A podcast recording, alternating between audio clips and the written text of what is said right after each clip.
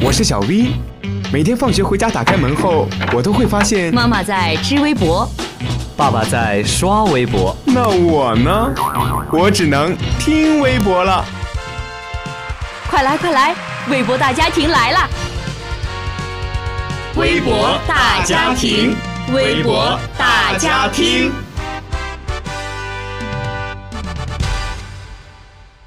好，欢迎收听本期的微博大家听，我是你们的老朋友俊年。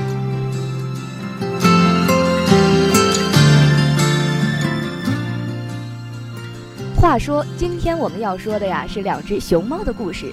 最近微博英国那些事儿啊，在网上爆出了一两一件事儿，他们是美伦跟美焕，二零一三年七月出生于美国亚特兰大，那他们呢也是在美国存活的第一对双胞胎熊猫。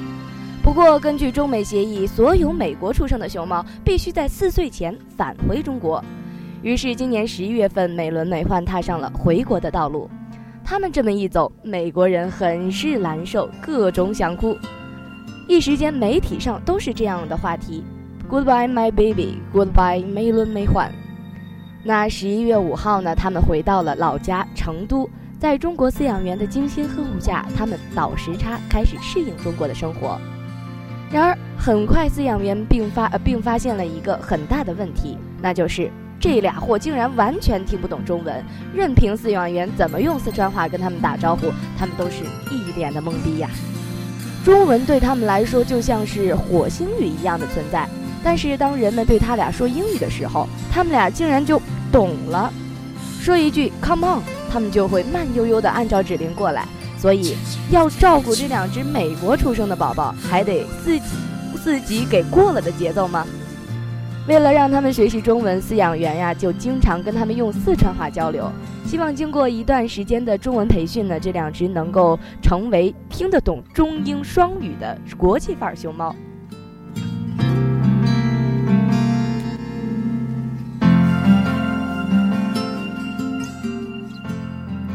除了语言障碍，饲养员还发现这俩货的胃也是美国胃。刚开始拿中国窝窝头喂它们，它们碰都不碰；点心就爱吃美国的饼干，连吃竹子、苹果都要拌着饼干才会吃，甚至连喝水都要拌着饼干。这哪能行啊？既然回了中国，胃也要切换回中国的胃。于是现在，嗯，那个饲养员呢，正在逐渐改他改变他们的饮食喜好，每天呢都会减少饼干的量，增加窝窝头的量。目前呢，美焕已经是喜欢上了窝窝头，但是美伦还是说啥都不碰，就爱吃美国的饼干。好吧，那就再给他点时间，相信他会爱上我们大中华的美食。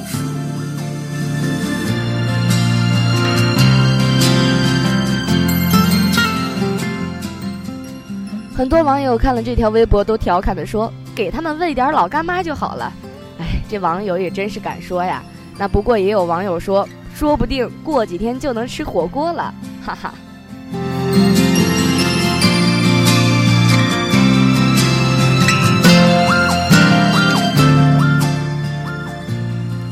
近日啊，网上出现了这样的一这样的一张照片：暴雪过后，郑州的天气是异常的寒冷。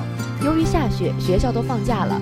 那郑州市新密供电的员工家里没有人照看孩子，只能带着孩子去上班。已经到了中午，孩子是又饿又困，抱着一盒方便面，在爸爸工作的地方睡着了。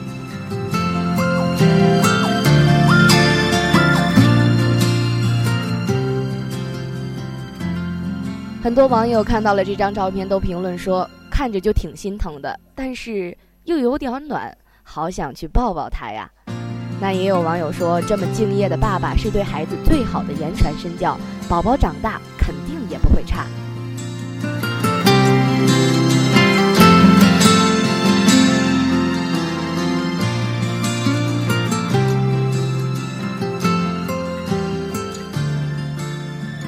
其实呢，有些事情你不做我不做，总有一些人要去做；有些人你不爱我不害。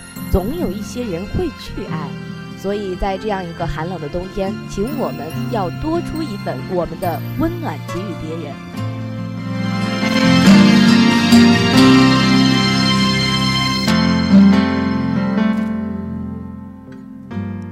好了，今天的微博大家听呢，到这里就结束了，我们下期不见不散。